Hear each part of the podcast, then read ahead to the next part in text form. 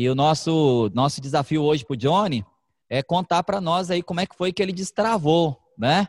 É, o Johnny defende aí o pilar da inteligência emocional, mas é, a gente não nasce inteligente, né? A gente vai adquirindo inteligência é, com o passar do tempo. Então, Johnny, eu vou começar mediando algumas perguntas aqui, até passar a pergunta final e liberar o microfone finalmente para você, tá bom?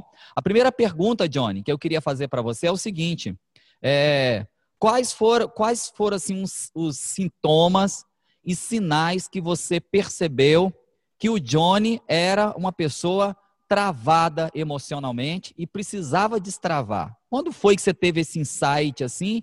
E quais foram os principais sintomas e as principais características ou até mesmo situações que você enfrentou que você percebeu assim, caramba, eu sou travado emocionalmente, eu preciso destravar esses cadeados da minha vida. Fala para nós aí um pouquinho do Johnny antes desse destravamento aí. Bom, é, primeiramente, meu boa noite a todos. É um prazer estar aqui. Nossas orações à família da nossa querida M. E um abraço grande, pastor Marcelino, e a todos que já estão na sala, todos que vão assistir depois aí a nossa vida é dividida assim, em ciclos, né? dividida em etapas. E eu, apesar de não ter vindo de uma família disfuncional, meu pai é pastor, cresci numa família é, saudável, né, com, com, os pais saudáveis, graças a Deus por isso, não tínhamos problemas de vícios na família, né, quando digo família me refiro à minha família, a minha, meus irmãos, os meus pais ali, eu, eu sou o caçula, o filho mais novo de uma casa.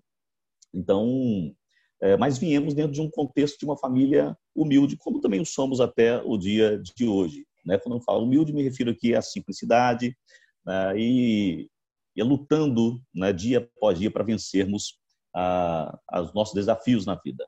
Bom, chegando na fase da, da minha adolescência, pastor Marcelino, eu percebi que eu era alguém extremamente tímido eu tinha muita dificuldade de me expressar, muita dificuldade de, de estar no meio né, de pessoas, de me ambientar com pessoas. E, e a timidez, quem é tímido hoje entende bem do que eu estou falando. Você não consegue aproveitar oportunidades porque você sempre se considera inferior às pessoas que estão à sua volta. Então, eu comecei a perceber que nesse ciclo eu sempre ficava para trás. Eu via as pessoas na escola é, na, na, época da adolescência, que estudavam, tiravam melhores notas, eram comunicativos. Eu ficava pensando, poxa, eu queria ser assim, mas isso me travava. Né? Então, existia fatores em mim, já crenças limitantes desde aí, que já me travavam ali. Obviamente, se você passa da adolescência para uma fase já adulta, levando consigo esse medo, é, isso vai lhe causar um travamento de todas as suas potencialidades. Nesta área, Deus trabalhou muito em mim, mesmo sem ter o conhecimento, sem saber como buscar. Aí foi uma ação mesmo do Espírito Santo, um direcionamento mesmo do próprio Deus, que me levou na época, quando no início da minha juventude, a trabalhar em uma rádio comunitária. Ali eu comecei a destravar nesta, nesta primeira área, nesse primeiro bloqueio emocional que eu tinha, que era a timidez. Eu fui exposto literalmente, né? A pessoas, a situações, a eventos, e eu tive que automaticamente perder o bloqueio. E aí veio o poder da primeira decisão que eu tive que tomar. Ou eu continuo cultivando né, esse medo de falar, envolver toda essa possibilidade é, na minha frente profissional ser perdida, ou eu perco a timidez e me lanço para o negócio. Então, eu tomei uma decisão de que eu ia me lançar porque o rádio era também o meu sonho, desde pequenininho, desde muito novo. Eu sempre gostei muito do, né, do rádio, da comunicação, então era uma área que eu queria muito atuar. Então, por causa do meu sonho, do meu desejo de trabalhar nessa área, eu venci este medo. Até então, não tinha é, o conhecimento do eu interior, que muitos é, psicólogos, psicanalistas, né, cientistas da mente falam é, é o eu tomando conta e gerenciando a nossa vida. Não tinha conhecimento disso ainda. Mas o que acontece? Ali eu já comecei a destravar em algumas áreas, mas em outras eu percebi que eu ainda estava ficando para trás. Bom, eu, passada esta fase, venci a timidez, assim, por obra e graça do Espírito Santo mesmo, Né? Fui trabalhar em uma grande emissora, a emissora hoje do Grupo Boaz, né? que é a, a Rádio Vitória, hoje pertencendo aí à Rede Vitória, e passei por outros veículos de comunicação, enfim. E graças a Deus me, tornei um bom comunicador nesta área onde estava. Casei e, obviamente, logo depois comecei a pastorear. Filho de pastor, né? peguei o caminho do pai. Né? Deus nos levou a continuar no exercício do pastoreio. Ali, é claro, você vai lidar com pessoas. Né? O pastor Marcelino está aqui, sabe muito bem como que é isso. Né? Você precisa é, é, trabalhar muitas áreas da sua vida para conseguir ajudar muitas pessoas, aconselhamento, família, enfim. Mas é, em uma determinada fase da, da, da, minha vida, do meu ministério, depois de já ter viajado pelos 70 e, 72 ou 78 municípios do nosso estado, já ter viajado para vários outros estados ministrando a palavra, eu passei por uma fase que eu chamo de um momento depressivo que eu vivi.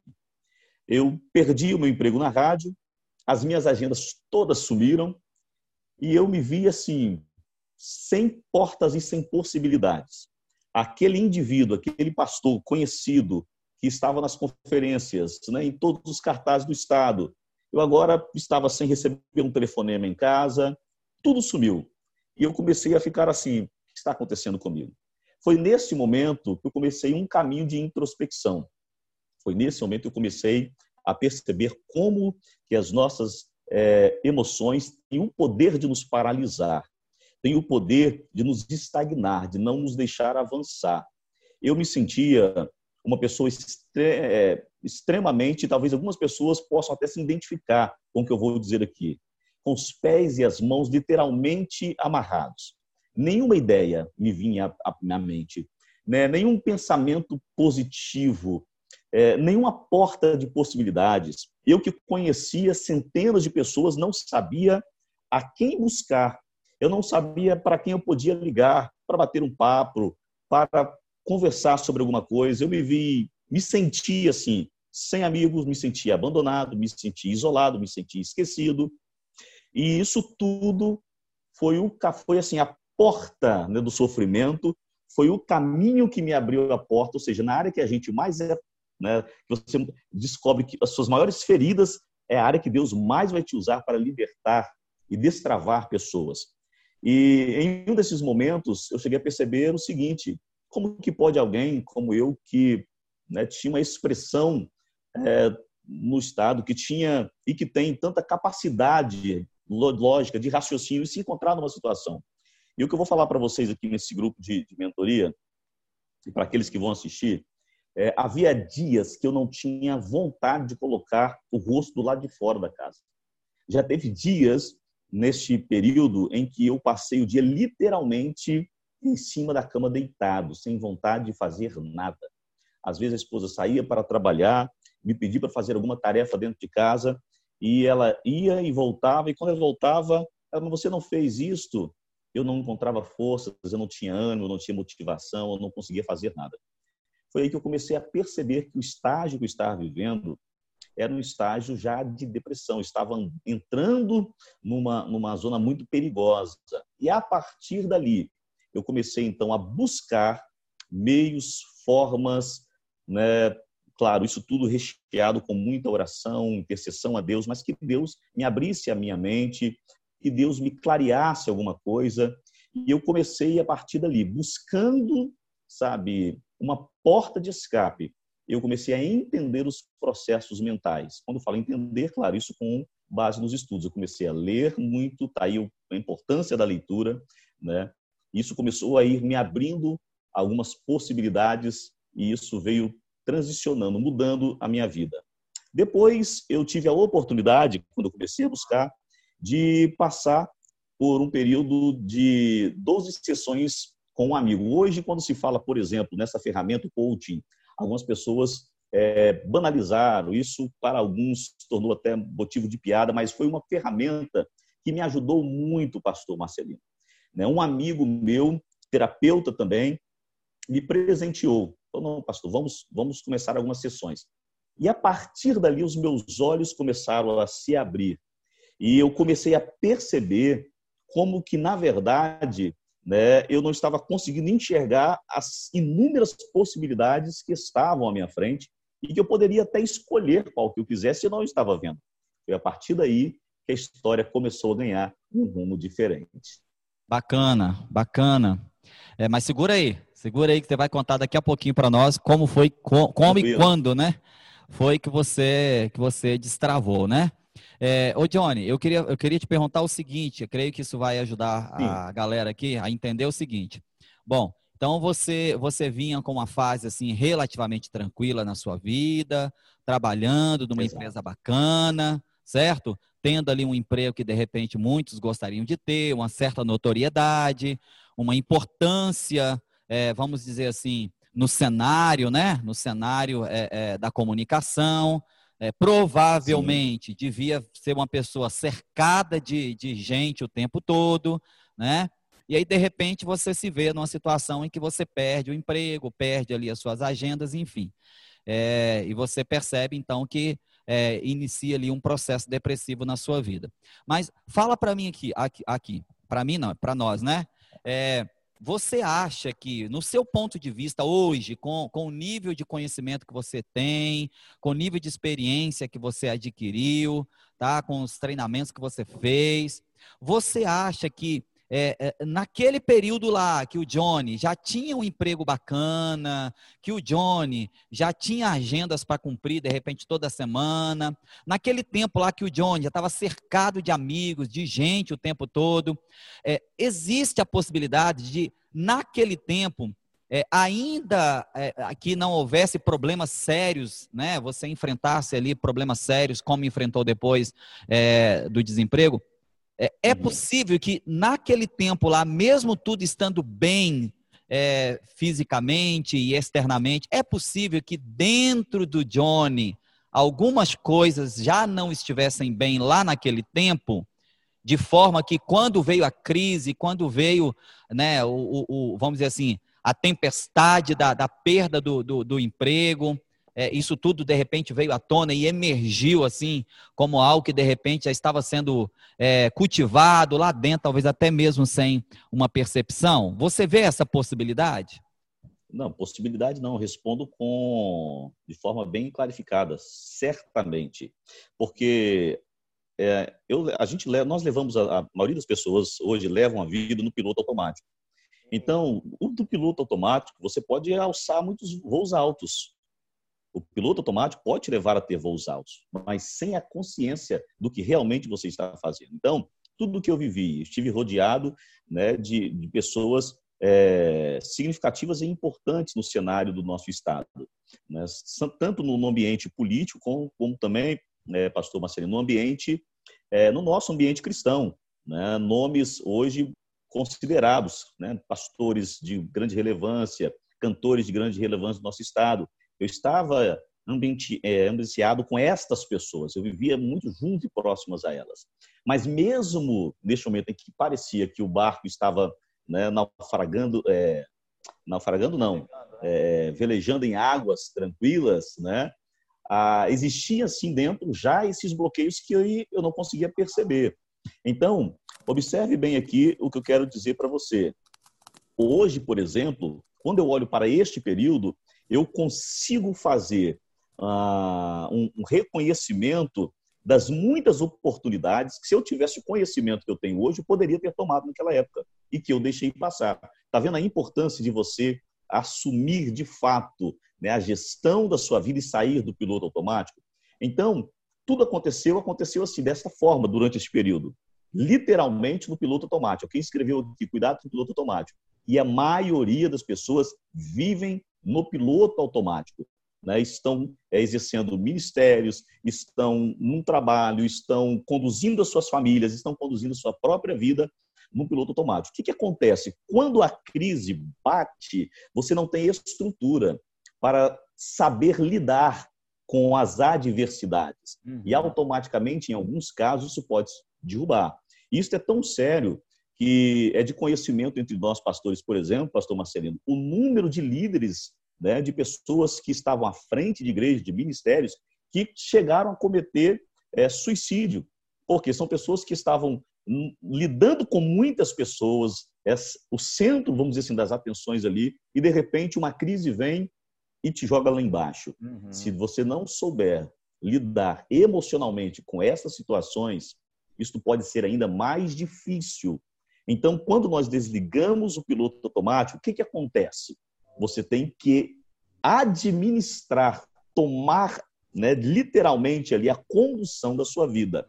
O que este é, é, o que este projeto de mentoria está trazendo para os mentorados é justamente esta consciência. Existe uma vida que precisa sair do, do piloto automático e você tem que assumir. Assumir a responsabilidade, a gestão do seu eu e conduzir a sua vida e não viver refém daquela música do inferno. Eu digo que é do é. inferno porque ela veio de lá, né? do Zeca, do tal do Zeca lá. Levar, Deixa a vida, vida me levar é, exatamente. Tem gente que quer viver desse jeito. Não.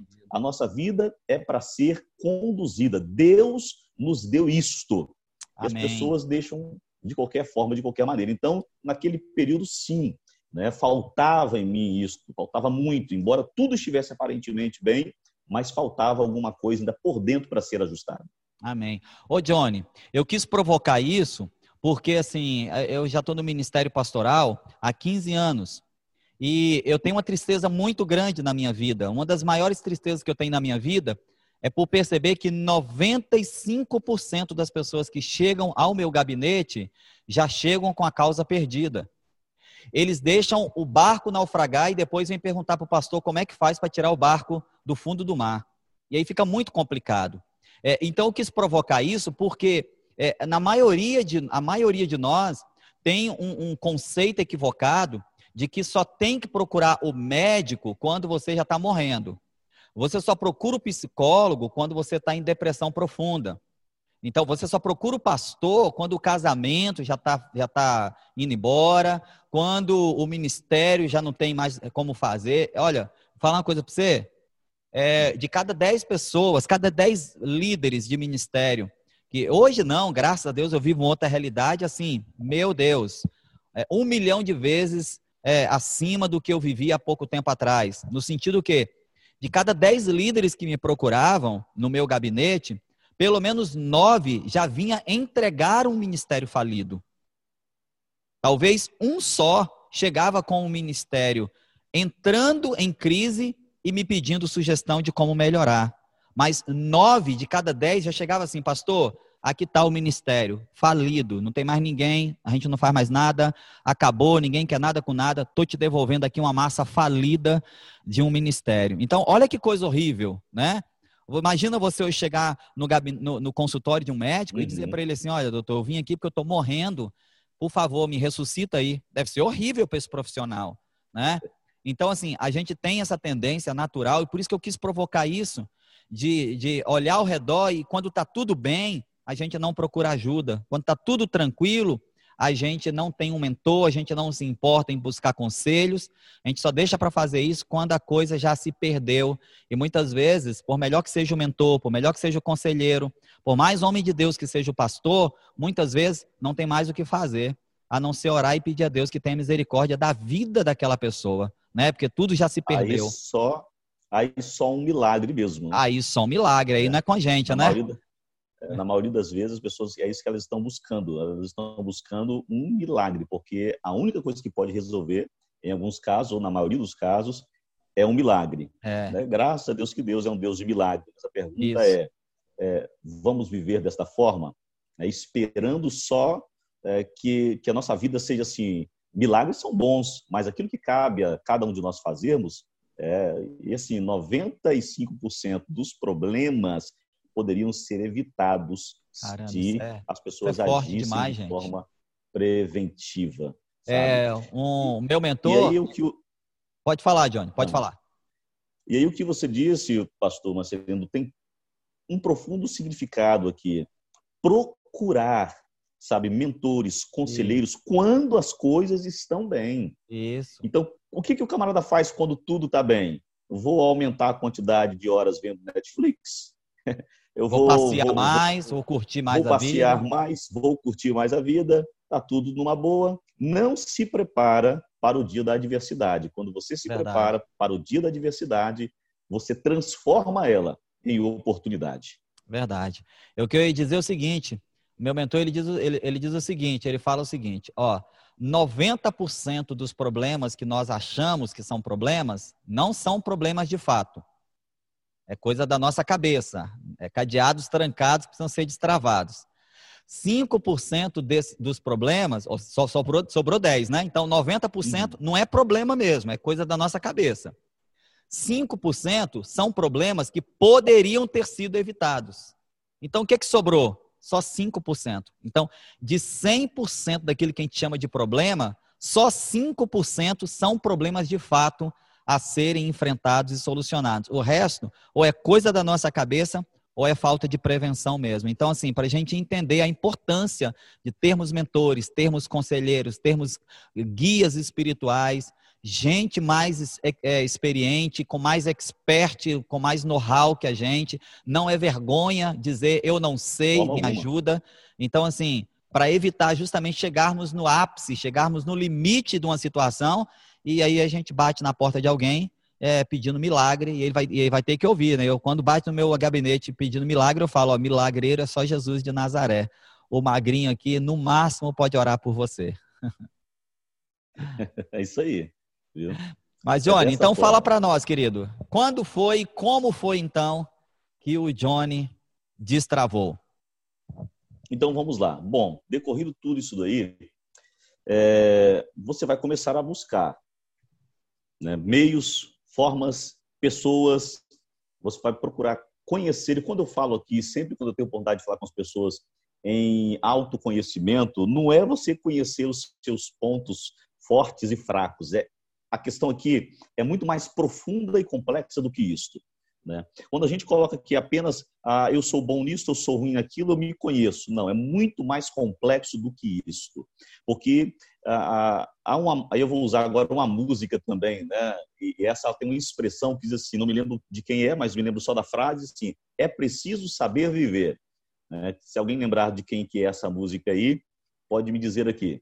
Mas essa frase, ela faz muito sentido pelo seguinte: a vida realmente ela é para aqueles que estão dispostos a aprender a viver, tanto para desfrutar de tudo que ela tem para nos ofertar, porque a vida ela é um presente dado por Deus, como também para gerenciar todas as situações. Então, o destravar, ele começou a vir quando eu comecei a perceber que eu não era aquele cara que antes eu achava que eu era. Que cara é esse? Que tem o controle de tudo. Que, que eu dirigia e fazia as coisas com minha vontade. Certamente vocês que estão aqui e os que são motoristas aqui vão entender o que eu vou dizer. Não tem quando você entra no carro e você começa a dirigir e você sai de um ponto e chega a outro ponto sem a consciência do percurso, ou seja, você chegou lá mas você não se lembra porque durante o tempo que você estava dirigindo, você estava pensando em um monte de coisa. Mas você estava conduzindo o carro, você não bateu, não passou no sinal vermelho, é, você conduziu direitinho, mas você não estava presente ali naquela, naquele momento, sabe? Uma situação de improviso poderia causar até um acidente, porque você não estava 100% comprometido com a condução. Aqui está o X da questão. Assim é com a vida da maioria das pessoas. Acham que estão no controle. Não, o volante está na minha mão. Eu estou sentado na cadeira do motorista aqui. Só que o que acontece? Você não está no controle, você está indo no automático. Quando comecei a perceber que muitas áreas da minha vida estavam desta forma, no piloto automático, e que eu precisava tomar as rédeas, a direção, foi quando essa chave começou a virar. Porque começa a seguinte pergunta: mas como é que eu faço isso? E o primeiro ponto legal aqui, pessoal, vocês já podem começar a tomar nota aqui, é o entendimento da, da consciência que cada um de nós temos. Porque a consciência é o estado presente. É a consciência que não te deixa nem viver no passado, causando depressão, e nem no futuro, causando ansiedade. Porque você tem consciência do momento presente. Por exemplo, é igual você está aqui e você está aqui agora. Eu costumo dizer, às vezes, num culto, que a maioria das pessoas que estão ali né, participando daquele culto não estão 100% comprometidas com aquele ambiente espiritual que está ali.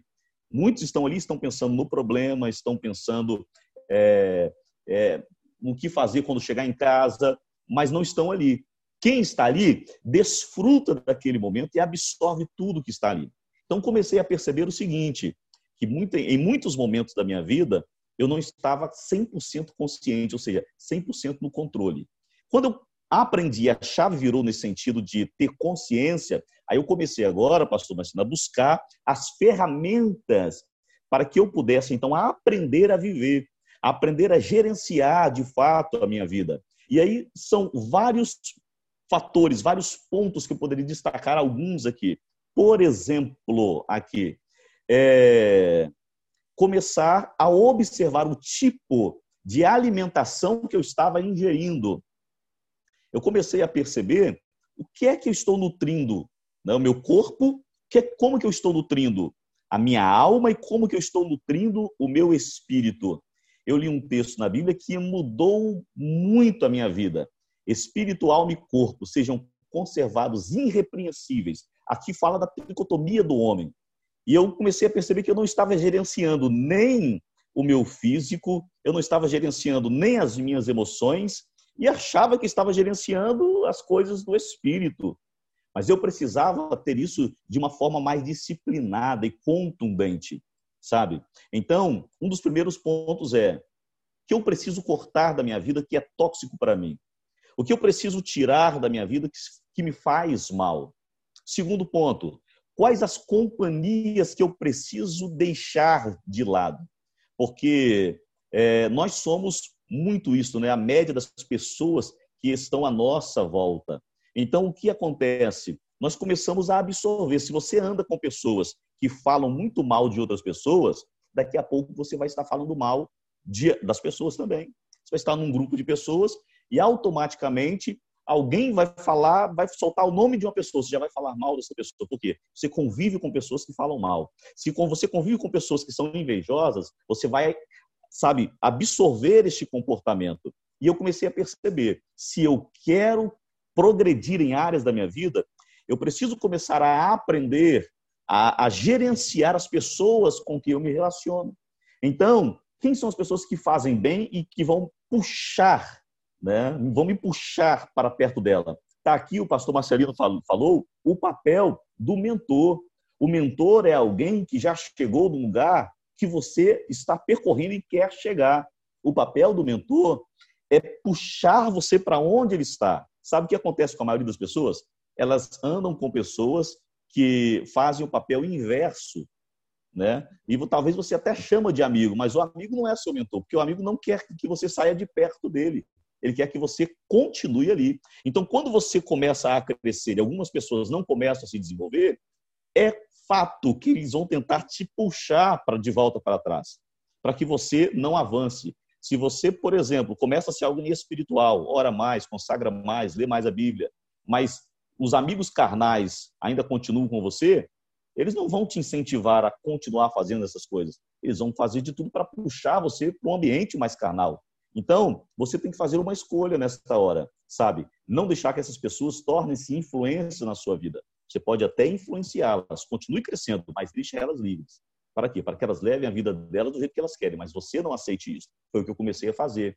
Eu comecei a ser mais seletivo concernente a estas pessoas. Então, eu parei de intoxicar a minha mente com coisas que não eram nutritivas nem para o meu espírito, nem para o meu corpo, nem para a minha alma, e comecei a observar o nível das pessoas que estavam à minha volta. Só de ter feito essas duas mudanças, já começou a mudar muitas coisas na minha vida. Por quê? Porque eu comecei a me conectar. Né? Deus é tão lindo que ele faz isso. Deus começa a te conectar com pessoas que têm a ver com seu propósito, com pessoas que querem que, e que vão somar para o seu desenvolvimento, para o seu crescimento. Olha bem, é, não sei quantas pessoas estão na nossa sala hoje, aqui agora, neste momento. Deixa eu ver aqui. Estamos com alguns participantes aqui. Deixa eu falar uma coisa para vocês que estão aqui. Você que está comigo aqui, olha como que esta oportunidade já te conectou com tantas pessoas. Talvez algumas pessoas que estão aqui não teriam a oportunidade de se conectar, por exemplo, com o pastor André, aprender mais sobre fé, se conectar mais profundamente com o pastor Marcelino, aprender mais sobre liderança, se conectar com a Daiane, se conectar comigo. Mas por você ter tomado uma decisão, sabe o que aconteceu? Hoje você está tendo essa oportunidade de se conectar com essas pessoas. E a partir do momento que você começa a criar esse, esse, esse, esse novo relacionamento com pessoas que olham para você com o desejo de te ver crescer cada vez mais e mais até do que aonde nós chegamos, o seu potencial começa a ser destravado. Então, talvez você esteja pensando assim: eu creio que eu tenho potencial para algumas coisas, mas eu estou literalmente me sentindo acorrentado, aprisionado. O que, é que eu preciso fazer? Começar a se conectar com pessoas que vão ajudar você a vencer cada uma dessas etapas. Por exemplo, né, vamos ser práticos aqui para você entender. Tenho problemas financeiros. Como é que eu faço? Eu preciso me conectar com alguém que entenda bem de finanças. Tenho problemas de relacionamento. Preciso me conectar com pessoas que vão me ajudar a melhorar o meu relacionamento. E eu falo aqui de vários níveis de relacionamento: relacionamento interpessoal, social, é, relacionamento né, conjugal, familiar, sabe? Então, procure já estar perto, próximo de pessoas que vão puxar você e que não vão impedir você. Faz sentido para vocês isso aí? Ok? Estão acompanhando? Então, quando eu comecei a perceber isso na minha vida, as coisas começaram a ganhar né, é, é, uma forma diferente, porque eu, eu comecei a estar agora no controle. Pega o que eu vou dizer para você aqui, olha, olha só que, que coisa fantástica aqui.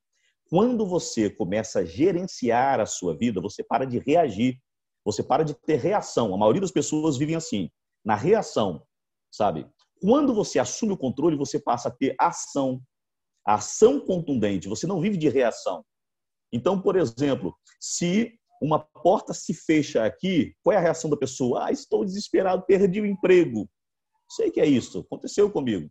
Está entendendo? Estou desesperado, perdi o emprego. O que, que eu vou fazer? Então, tem gente que chega num, num estágio né, tão difícil que ele pensa em tirar a própria vida, porque ele não acredita que aquela situação é uma oportunidade, um desafio para ele galgar outras coisas maiores e melhores. Eu vou dar um exemplo aqui. É, hoje não está mais entre nós, está em memória. Mas a mãe da minha esposa, minha sogra, ela trabalhou durante muitos anos é, na casa de uma família, uma família muito rica.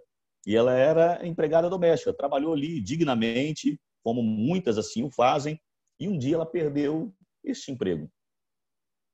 E aí ela começou a pensar: o que, que eu vou fazer agora? Na idade que eu já estou, depois de trabalhar mais de 10 anos nessa casa, o que, que eu vou fazer?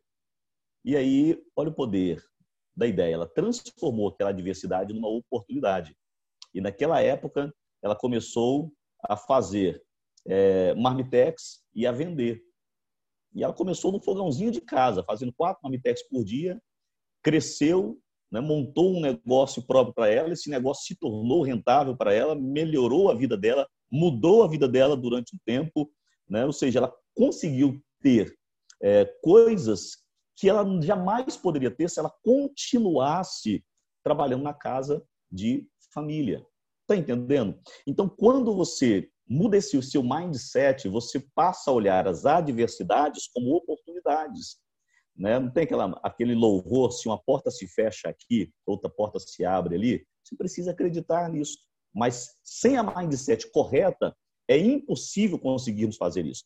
Né? O que é mindset? Sem a configuração mental correta, que te faz visualizar, você não consegue. Por quê? Porque nosso cérebro ele prega peças na gente. É, vou te falar aqui algumas situações, por exemplo, em que nós temos, é, ficamos assim, presos, né? algumas armadilhas que a nossa mente nos pega e nos prende ali. Tá? Pelo menos quatro. A primeira armadilha que a nossa que o nosso cérebro, que a mente humana pega, é o conformismo. Se você quiser anotar, anota isso aí. O que é o conformismo? Tá bom do jeito que tá e deixa eu ficar do jeito que está. Ok? Se conformar com a situação. Então, primeiro passo aqui é você não se conformar com a situação. O que você quer mudar na sua vida? Né? O que você quer mudar na sua vida? Você quer ser mais espiritual? Então não se conforme com o estágio que você está. Você quer melhorar o seu, a sua condição financeira? Comece não se, não se conformando com a situação que você está. O conformismo é, a, é aquela zona de conforto que todo mundo busca, de estabilidade.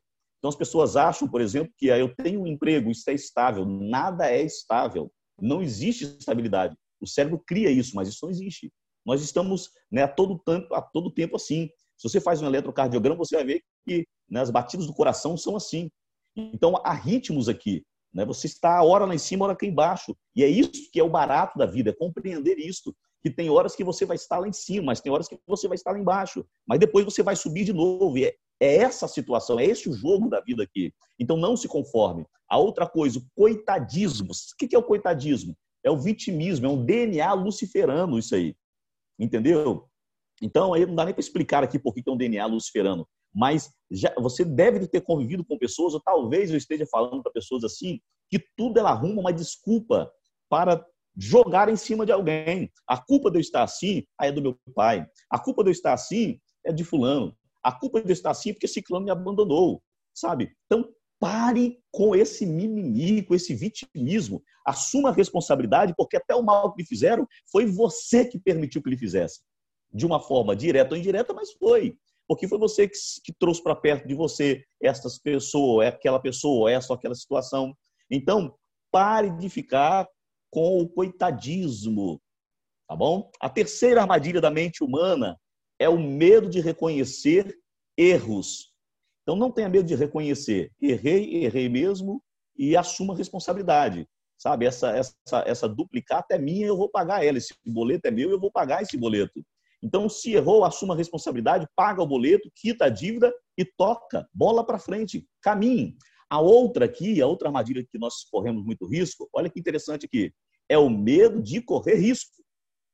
Por quê? Porque nós queremos justamente o quê? a, a estabilidade, né? o conformismo, e não queremos correr risco. Então, aprenda a correr risco. Saia da zona de conforto e corra risco mesmo. Sabe? Rapaz, qual, qual a situação que eu tenho aqui? Mas o correr risco pode te levar a desfrutar de coisas que antes você talvez jamais iria é, usufruir. E aí eu vou dar novamente isso, né?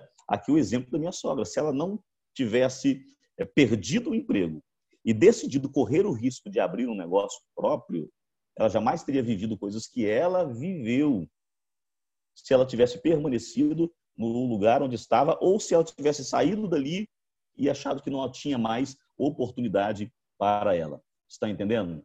Então, vamos lá. Nós precisamos ser isso aí. Uma outra coisa que eu que eu aprendi nesse tempo sabe para vocês que estão aqui comigo hoje, é que eu sempre fui muito resiliente. Né? É, o que é resiliente? Suportar, se adaptar às lutas e às situações. Isso é bom. Por que eu estou falando para você aqui? Porque você precisa aprender a desenvolver a resiliência na sua vida. Não importa a pressão externa. Né? Quem voa muito de avião sabe o que é despressurização. Né? O avião, para ele voar a certas altitudes, ele por dentro ele está pressurizado, ou seja, para que o ar de fora não faça.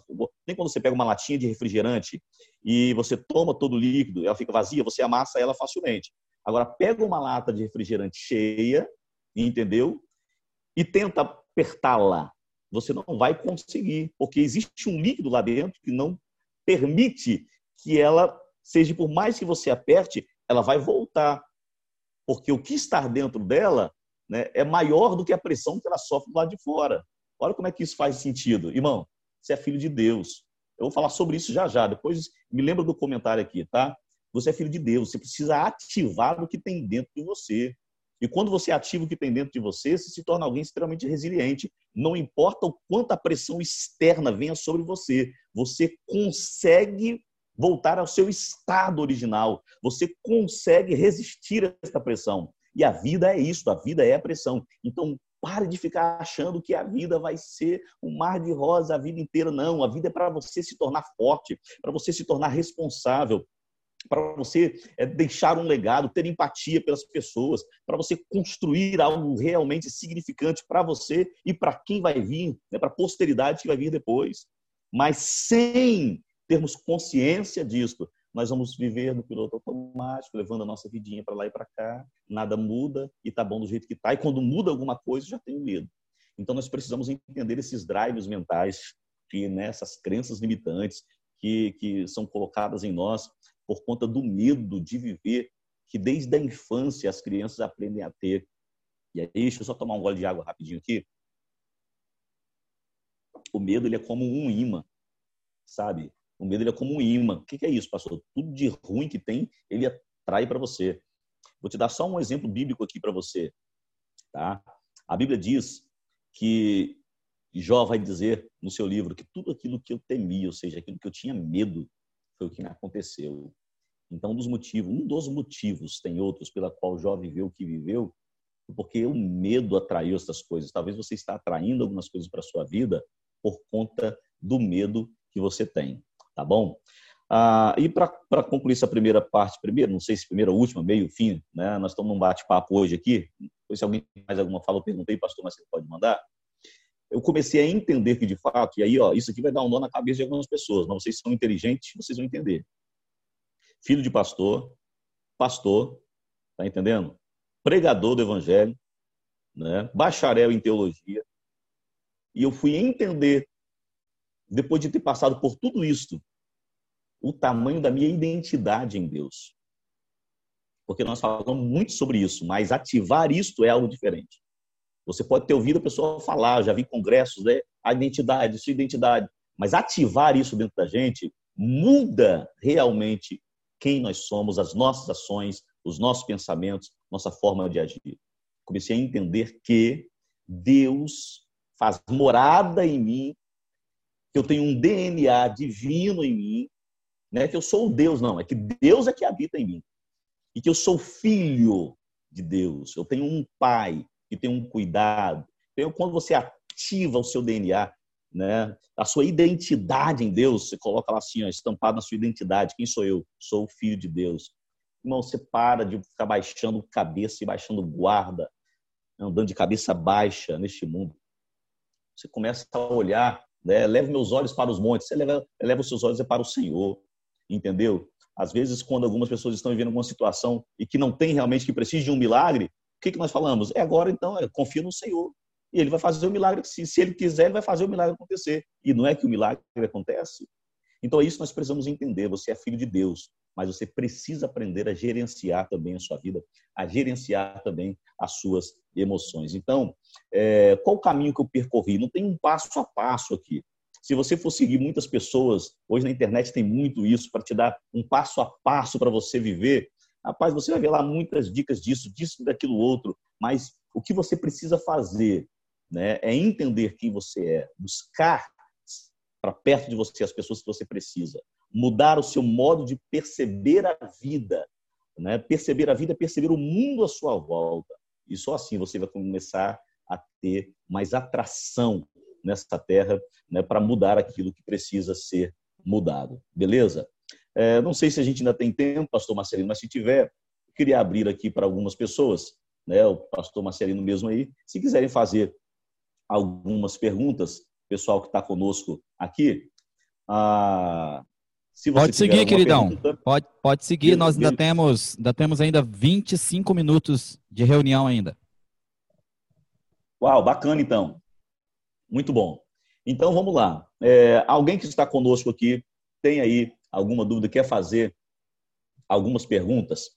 Né? Então, se você tiver, já se posiciona aí. Ah, eu não sei se dá para liberar o microfone do pessoal, quem está responsável para deixar aberto lá, que é só chamar a gente falando aqui. Enquanto isso, falar algo para você aqui tá bom? Só se manifestar aí.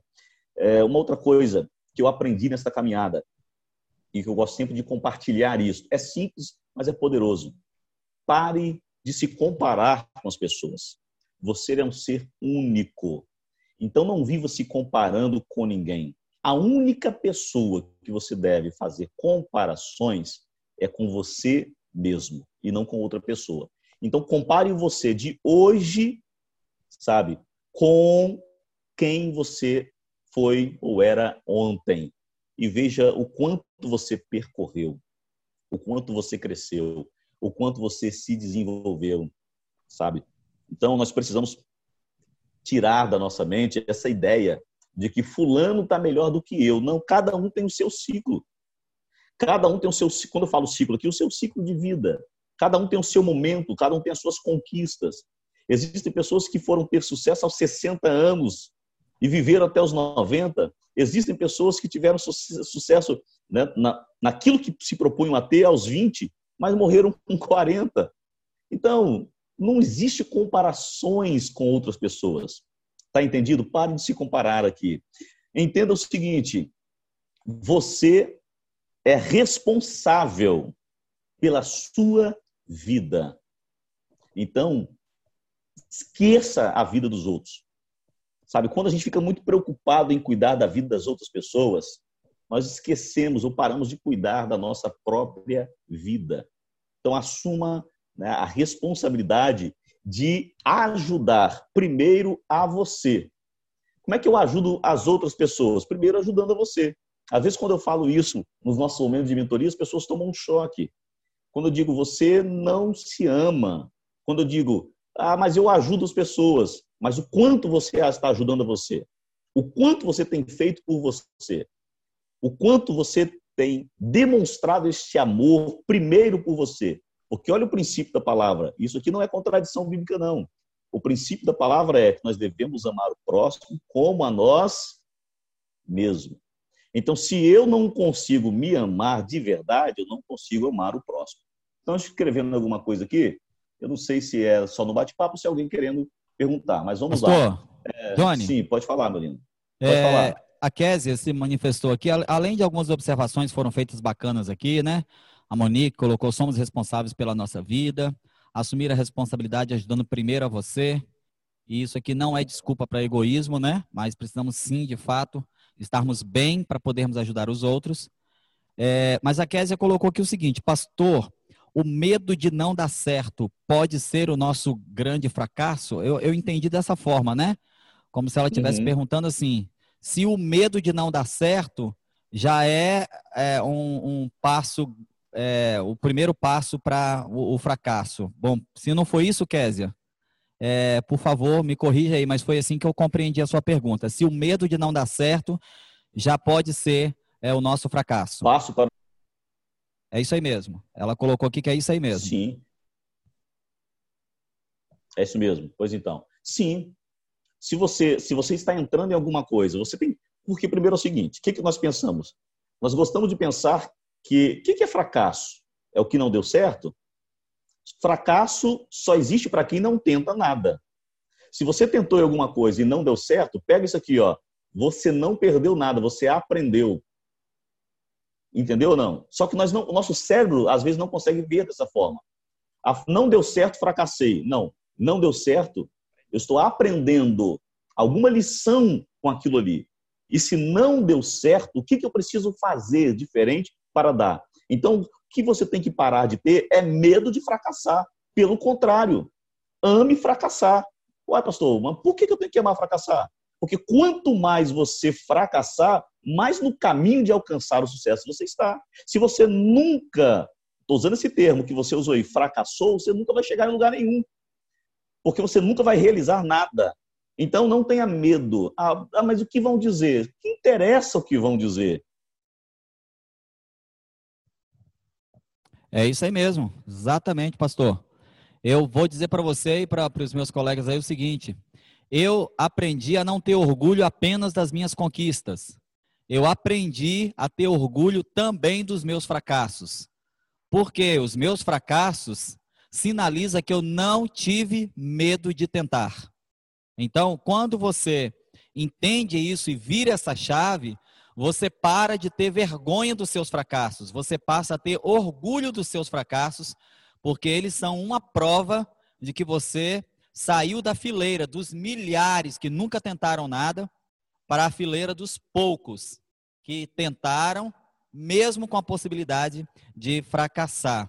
E é tão poderoso quando nós entendemos que, na verdade, queridos, é, a Bíblia ela nos dá as chaves para nós compreendermos as coisas. A Bíblia diz que nós somos mais que vencedores. Então, não somos apenas é, ganhadores ou campeões ou vencedores. Nós somos mais do que vencedores. O que, que isso significa? que mesmo que a gente perca algo, nós estamos ganhando da mesma maneira. É da, é, é, é da Bíblia que nós tiramos esse conceito de que nós, como filhos de Deus, nós não perdemos. Ou nós ganhamos, ou nós aprendemos. Porque se a Bíblia diz que nós somos mais que vencedores, significa que há uma vitória de Deus para nós também, quando as coisas não dão certo ou quando as coisas não saem exatamente da forma como nós imaginávamos. Então, talvez uma das, uma das uh, maiores conquistas que você uh, vá ter a partir desse programa de mentoria é passar a uh, se tornar alguém que vai ter também orgulho dos seus fracassos. Por quê? Porque você vai entender, eu só fracassei porque eu tentei. Eu não estou mais Tentei. na fila dos Voltei, covardes. Pastor. Então, eu estava falando aqui, Johnny, enquanto você foi lá tomar um café, eu estava falando para eles aqui que eu aprendi é, através do processo. eu aprendi através de um processo de mentoria a ter orgulho também dos meus fracassos, porque os meus fracassos uhum. são um certificado de que eu não fiquei na fileira dos covardes. Eu tentei, eu só fracassei porque eu tentei. Isso deve trazer orgulho para gente e não vergonha, não é isso? Isso aí, perfeito. Né? Então, se não tenha medo de fracassar. Até porque, o que, que a Bíblia vai nos dizer lá em Provérbios lá? Você é o que você pensa. Se você pensa que o fracasso é ruim, né, e o medo vai tomar conta de você, é o que vai acontecer. Então, se lance, né? faça o seu melhor, acredite, parta para cima. Não deu certo, aprenda a lição, reconfigure a rota e faça de novo, sabe? Porque, como o pastor Marcelino falou, é o seu certificado, né? é o que está dizendo para você, olha, eu fiz. Né? Thomas Edison, quantas vezes ele tentou até conseguir finalizar a invenção da lâmpada? Verdade. Sabe? Então, assim, centenas, milhares de vezes. Mas no final, quando deu certo, nós estamos usufruindo dela até hoje. Né? Estamos usufruindo dela até hoje. Então, não tenha medo de fracassar. Mais Uma coisa interessante, Johnny, na história do Thomas Edison, Sim. você mencionou ele, é que enquanto ele tentava fabricar a lâmpada, à medida que ele foi fracassando, ele foi tendo outras descobertas. Então você tem uma cartela enorme de inventos é, é, direcionados ao Thomas Edison, né, acreditados na conta de Thomas Edison. E esses inventos, eles só foram possíveis, essas invenções, elas só foram possíveis se tornar realidade porque ele não parou de tentar. Então, enquanto ele tenta, ia tentando descobrir a lâmpada, ele foi descobrindo outras capacidades, ele foi descobrindo outros produtos químicos, outras reações químicas, que permitiu que ele tivesse é, outros inventos é, relacionados, registrados aí é, em seu nome. Então, eu acho isso fantástico, né? Às vezes, a gente desiste porque a gente foca muito numa coisa é, uhum. e não percebe que à medida que a gente vai caminhando em direção a essa coisa, a gente descobre outras coisas, né? Por exemplo, por exemplo, é, se eu pego a estrada aqui e, e, e, vou em direção a São Mateus, né? Meu alvo é chegar em São Mateus. Eu saio daqui de Vitória, da Serra, com a intenção de chegar em São Mateus. E sim, eu tenho que ter alvo na vida. Mas vamos imaginar que é, no meio do caminho, um pouco mais no meio do caminho, meu carro é, quebra aí na, nas mediações de uma cidade chamada Linhares. Eu vou achar que é fracasso. Aí, de repente, eu estou na cidade melhor ainda, né? De repente, tem coisa melhor em Linhares do que em São Mateus, vai, né? Então, Isso. Então, assim, é a gente ter essa capacidade de lidar e, e, gerenciar as nossas emoções quando as coisas parecem estar fracassando, porque elas podem ser uma oportunidade nova que Deus está nos dando e quem sabe Ele está nos mostrando que a gente precisa corrigir a nossa rota e talvez estávamos focados demais numa coisa quando na verdade Ele tinha outra para nós e às vezes a gente chama de fracasso aquilo que é a vontade de Deus para a nossa vida. Ou seja, olha que loucura. Na verdade, se a gente parar no meio do caminho e aquele meio do caminho for a vontade de Deus para a nossa vida, nunca que isso será fracasso. Pelo contrário, isso será a maior vitória que a gente possa ter. Queria deixar essa experiência aí, porque é fruto Muito de é, experiência pessoal minha mesmo, né? Olha, olha o que a Bíblia vai nos dizer. Todas as coisas cooperam para o quê? Para o bem. Então, se tudo está cooperando para o bem, até aquilo que nós chamamos de fracasso está cooperando para alguma coisa. Então, é esse o pensamento que eu tenho que ter. É, não deu certo, mas cooperou para o quê? Alguma área, alguma coisa. O problema todo, pastor Marcelino, é que as, algumas pessoas, né, vamos, pensar assim dessa forma, é, têm dificuldade de ver coisas boas de situações difíceis, porque fomos educados a só ver coisas boas em situações boas. Né? Mas se olharmos para a Bíblia, parece, parece não, a Bíblia vai ser contraditória a esse pensamento. Porque a Bíblia vai dizer que é melhor você ir aonde? Aonde tem festa, nascimento ou num funeral? Aonde a vida está terminando. Não é verdade? Funeral então, é melhor parece... do que festa, né? Não é? Não parece nos contraditório, mas como assim? Né? Ou seja, uma, uma situação que aparentemente, né, o fim da vida, um funeral, é coisa ruim. Né? Nós, nós, nós pensamos dessa forma, a mente está projetada para pensar assim. Então, fomos é, ensinados desta forma a só ver né, coisas boas em situações favoráveis. Não. Até nas situações difíceis, elas estão nos ensinando alguma coisa boa. E é esta lição que você tem que pegar. Tem mais alguma aí, pastor? Tem sim. O Jobson não escreveu, não, mas ele levantou a mãozinha ali. Acho que ele quer falar, né? A, a equipe colocou aqui que vai dar a palavra para o Jobson. Então, é, acredito que ele tenha levantado a mãozinha aí. Eu procurei algum comentário dele no chat aqui não vi. É isso mesmo, Jobson? Você quer fazer uma pergunta para o Johnny aí? Abre o microfone aí. Faz um comentário aí. Na verdade, é um comentário, é, porque eu acho que para mim digitar aqui fica mais complicado. É, não, era na área lá de não ter medo, né, de, de, de, de prosseguir. Eu, na, eu vou dar experiência assim na minha área profissional, né? Muitas das vezes eu chego para atender um cliente é, o cliente pergunta: você faz esse tipo de serviço assim? É coisas às vezes que eu nunca nem vi, né? Mas é algo que está ligado à minha área profissional, mas eu nunca fiz e nunca nem vi. Mas eu digo sim, faço. Vou lá, uso tudo que ele quer, anoto tudo que ele precisa e, e deixo bem ele seguro do que eu sei fazer aquele tipo de trabalho. Saio dali e vou procurar ajuda do profissional que eu sei que saiba fazer. Ou o meu fornecedor, ou outro, outro profissional que saiba fazer. Busco informação, passo o orçamento, fecho trabalho, vou lá e faço. Então, eu aprendi algo seguinte: nunca dizer não, né? Nunca dizer não. É, porque quando você diz não, você deixa a pessoa insegura. Ou você diz, ah, eu não sei, ah, ou talvez sei, né? Então a pessoa fica insegura. Então você tem que ser positivo, né? Você tem que dizer sim, deixar bem claro para ele que que você sabe fazer, né?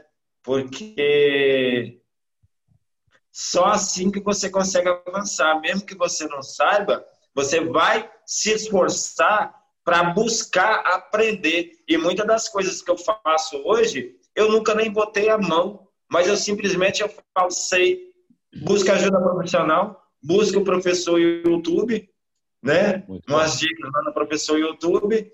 Vi lá um videozinho de alguém montando algum tipo de serviço daquele que eu faço, vou lá, entrego o cliente, o cliente fica super satisfeito e feliz da vida. E assim em muitas áreas da nossa vida, né? Quando a gente diz não, a gente fica com medo de avançar. Né? É, é, é. Eu tenho é, encarado os desafios, eu tenho buscado encarar os desafios que são lançados mesmo com toda a dificuldade que eu tenho de timidez, né?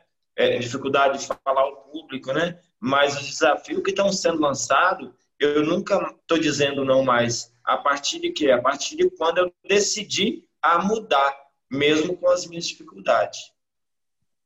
Muito é bem. Isso. Ô, Jobson, deixa eu falar para você rapidinho aqui. Só aproveitando que você falou aí, né? É, com a timidez, ela, ela não é sua. Você se sente assim, um estado comportamental mas é, você tá, vai superar e já está superando isso daí. Tem uma ah, dica lá no meu canal do YouTube que eu gostaria que depois você acessasse lá. E lá eu estou falando como eu venci a timidez. E vai te ajudar muito. Inclusive, o pessoal que está com a gente agora também aqui, né? Você que está aí, poxa vida, né? Você lá não foi no nosso canal ainda lá, se inscreva lá, ajuda o pastor aqui, viu? Ajuda o pastor aqui, tem muito conteúdo bom lá e outra coisa, é de graça, não vai custar nada para você. Ah, aqui o, o, pastor Marcelino, Jobs e todos que estão conosco aqui, olha que interessante. Ah, a pergunta inicial lá foi como que você foi se destravando E é isso aí, porque cada dia a gente vai descobrindo áreas da nossa vida que precisam ser tratados, né, que precisam ser cadeados, que precisam ser abertos para que nós possamos ir desenvolvendo. E a busca por mentorias, por aprendizado, por crescer, é algo que precisa estar em nós. Uma outra coisa, gostar de ler muito. Se você não gosta de ler, passe a gostar de ler. Ler é bom demais, além de agregar conhecimento, valor à sua vida, né, também te torna mais inteligente e mais sábio. Então, tá aí uma dica ótima para você aqui. É, só que isso às vezes custa tanto tempo, como também custa recursos.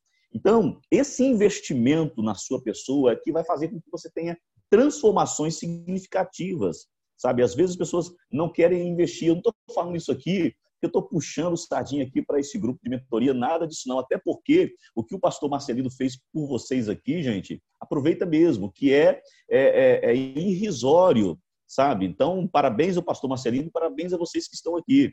Vão desistir outros, né, outras ferramentas, outros grupos, outros processos que vocês vão participar e que realmente vai ser custoso, mas o resultado disto é exponencial na vida de vocês. Então, eu já saí daqui para Rio de Janeiro, São Paulo, né, Fortaleza, vários lugares investindo em conhecimento, investindo em treinamento. Espera que eu puxei a câmera aqui sem querer.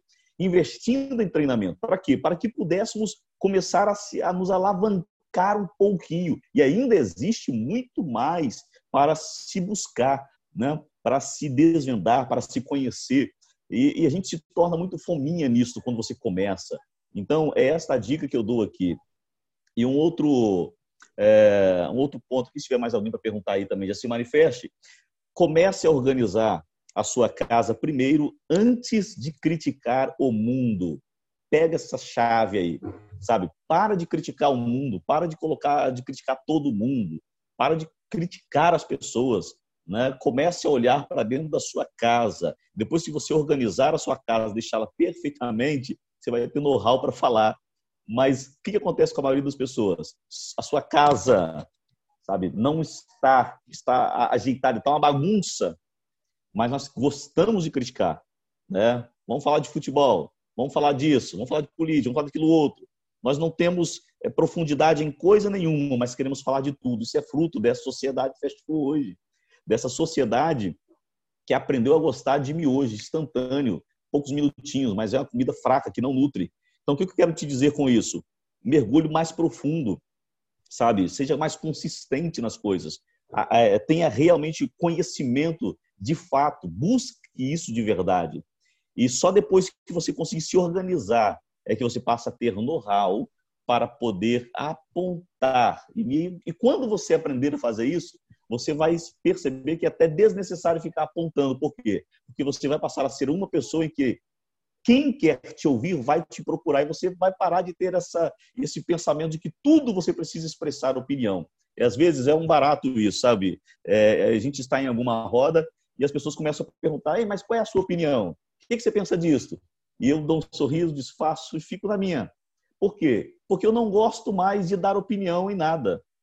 Quando as pessoas querem me ouvir, elas param e vão me ouvir. Ou seja, numa mentoria, quando pedem um conselho, mas opinião é uma coisa muito chula, que quem dá não tem compromisso com o resultado final, mas nós gostamos de ficar dando opinião e pior, nós gostamos de ficar ouvindo a opinião das pessoas. Então, hoje em dia, quando alguém diz assim para mim, rapaz, é, deixa eu falar algo para você aqui. A minha pergunta é, quem é que vai falar alguma coisa? Qual é o nível né, né, é, é, de, de, qual é o know-how que esse indivíduo tem para poder falar, opinar alguma coisa. Segundo, eu pedi a opinião dessa pessoa. Pastor, por que você está dizendo isso? Isso é muito duro, isso é muito severo. Não. Ruim é você que fica mudando a sua vida por causa da opinião das pessoas. Quando alguém fala uma coisa, você está para lá, fala outra, você está para cá. Você é igual um barco à deriva, você não sabe para onde você vai. Quando você tem consciência de quem você é em Deus, quando você sabe o que você quer, quando você sabe para onde você está indo, quando você sabe o que você está construindo, sabe? Quando você faz as coisas de forma intencional. O que é de forma intencional? Eu sei o que eu estou fazendo. Eu só aceitei participar desse projeto porque faz parte daquilo que eu sou, das verdades que eu acredito. Sabe, se fosse outra coisa que não direcionasse, não somasse comigo, eu não estaria aqui e talvez nem você aí. Então, Nós precisamos entender isso, somar com aquilo que soma com a nossa vida, que soma com os nossos projetos, que vão nos levar a algum lugar, aonde nós queremos chegar. Isso é construção, sabe? Construção da sua vida, construção do seu eu. E é isso que nós precisamos. Então, se eu pudesse resumir tudo né, hoje aqui na nossa aula, é tenha consciência de quem você é e assuma o controle da sua vida de verdade. Só fazendo isso, agora você vai começar a agregar coisas, princípios, valores. Uma coisa, pastor Marcelino, que eu aprendi é ser uma pessoa de princípios e de valores, sabe? Ah, mas antes você não tinha princípios, antes você não tinha valores. A gente tem muitos princípios e valores que nós não temos nem consciência disso. O barato aqui é quando você passa a ter consciência. Quais são os meus princípios? Quais são os meus valores? As coisas pelas quais eu vou lutar, as coisas pelas quais eu vou defender, aquilo que eu tenho coragem de morrer por aquilo. Então, se eu perguntasse para você pelo que você morreria hoje, sabe? E quem diz que não tem um motivo para morrer, não tem um motivo pela qual viver. Pegou isso aqui? Então, se você não tem um motivo pela qual você morreria, paz, pelo que então você está vivendo? Temos que acreditar em alguma coisa e morrer por alguma coisa. Entendeu, pessoal? Vamos lá. Eu acho que nosso tempo já está quase no finalzinho aqui.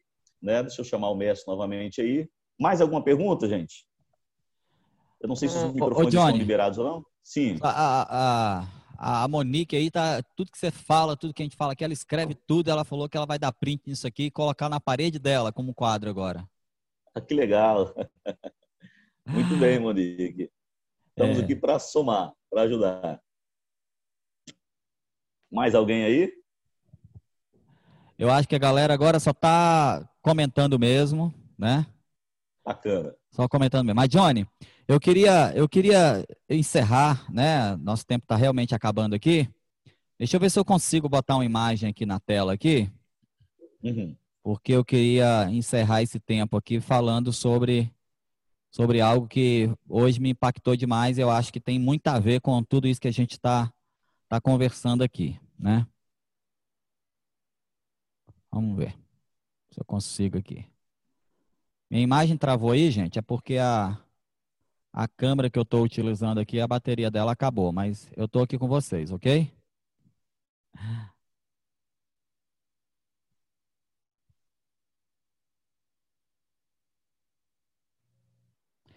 Então, enquanto. Achou aí? Estão vendo essa imagem aí na minha, no programa de mentoria online? Uma parede aí, estão vendo? Perfeito, eu estou vendo. É, eu queria compartilhar com vocês uma experiência que eu, eu vivi hoje, pra vocês entenderem como é importante tudo isso que a gente está conversando aqui. Essa é uma das paredes aqui do prédio da Central. Jobson deve estar reconhecendo muito bem aí, porque ele, ele botou a mão dele nessa parede aí na época da obra, né? E com essa chuva que deu agora, com essas últimas chuvas que deram agora nos últimos dias, a gente percebeu que a, a, a tinta des, dessa parte da parede começou a descascar. E eu fiquei preocupado com isso, porque vamos ter um, um evento para criança aqui no fim de semana, e chamei então um profissional que viesse aqui hoje avaliar para a gente. Uma partezinha que estava descascando, olha o que, que virou aí tudo aí, vocês estão observando? Ou seja, Perfeito. É, muitas vezes a gente está bonitinho, né, por fora, igual essa parte amarela, essa parte bege aí da parede, está tudo bonitinho, tudo decoradinho, com lâmpada, né? Tá todo mundo olhando, dizendo, uau, que parede, né? Mas basta a gente começar a futucar, é só a gente começar a descascar, o que, que a gente descobre? A podridão que está dentro da parede. Então, eu fui obrigado a chamar um profissional, descascar quase toda essa parede, para que a gente refaça, então, uma estrutura segura que realmente seja funcional. O que, que o programa de mentoria está fazendo conosco? Vai, está nos descascando, né?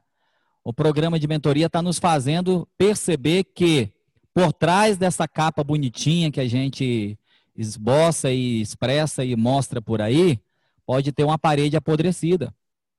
E que se a gente não tomar cuidado, e se a gente não tomar as rédeas, como o pastor Johnny fala muito bem, tomar o controle e sermos protagonistas da nossa própria história, e temos a coragem de lá pegar uma ferramenta, que seja a ferramenta da inteligência emocional, que seja a ferramenta do autoconhecimento, que seja a ferramenta da fé extraordinária, que seja a ferramenta da liderança, ou quem sabe, sugiro até eu que as quatro ferramentas juntas, trabalhando em comum acordo, em sinergia, sabe? Ter coragem de pegar essas ferramentas e partir para cima da parede e arrancar a casca, que só parece bonita, mas como vocês estão vendo aí, ó, não estava nada bonito, né? Só parecia bonito.